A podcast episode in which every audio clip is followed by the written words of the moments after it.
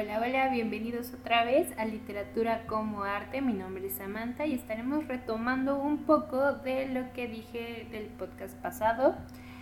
Bueno, como bien saben, la literatura es un medio de expresión artística, pero ahora les diré algunas de sus características. Retomando un poquito del podcast pasado, pues la literatura nos brinda un abanico de posibilidades que buscan enriquecer en diversos sentidos, cumpliendo funciones como estética social y la educativa. Ahora, sus características, las principales, pues bueno, es una expresión artística antigua. Entre las obras más antiguas halladas destaca el poema de Gilgamesh, que más adelante les iré explicando un poquito más, iré profundizando y así. Bueno, derivan de la creatividad y originalidad de cada autor para exponer historias reales basadas en experiencias o sensaciones, así como crear historias ficticias y cargadas de imaginación y fantasía, que por lo personal, en lo personal, me gusta muchísimo la literatura dramática y con fantasía es una de mis favoritas. Está compuesta por tres géneros que son la lírica, la épica o narrativa y la dramática. El lenguaje empleado en las obras literarias cumple con la función poética del lenguaje. No todo lo que se escribe es considerado como literatura según el canon literario, el cual sirve para diferenciar. Las descripciones de los relatos se valen del uso de las figuras literarias o figuras retóricas, que son formas no convencionales del uso del lenguaje.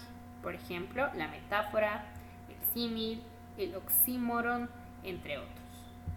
Se diferencian las corrientes literarias a partir de las características que comparten una serie de obras como pues el estilo, la crítica, la temática o el periodo histórico. La literatura es estudiada desde la teoría literaria a fin de analizar la construcción de su discurso.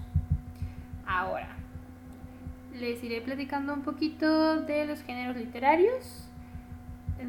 La literatura pues se divide en géneros. Eh, la clasificación tradicional de los géneros literarios establece tres grandes tipos.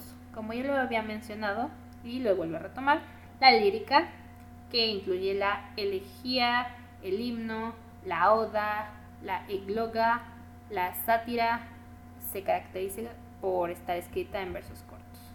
La épica o narrativa, en la que se incluyen, entre otros, la epopeya, los cantares de gesta, el cuento y la novela.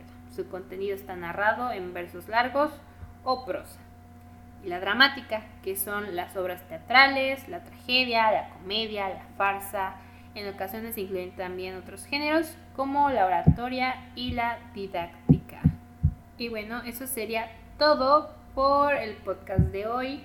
Pero en el próximo les iré diciendo los tipos de literatura son un buen, así que espero que nos alcance el tiempo para irles explicando uno por uno. Si no, no se preocupen, tenemos otro podcast para terminar. Muchas gracias, espero que lo, lo hayan disfrutado.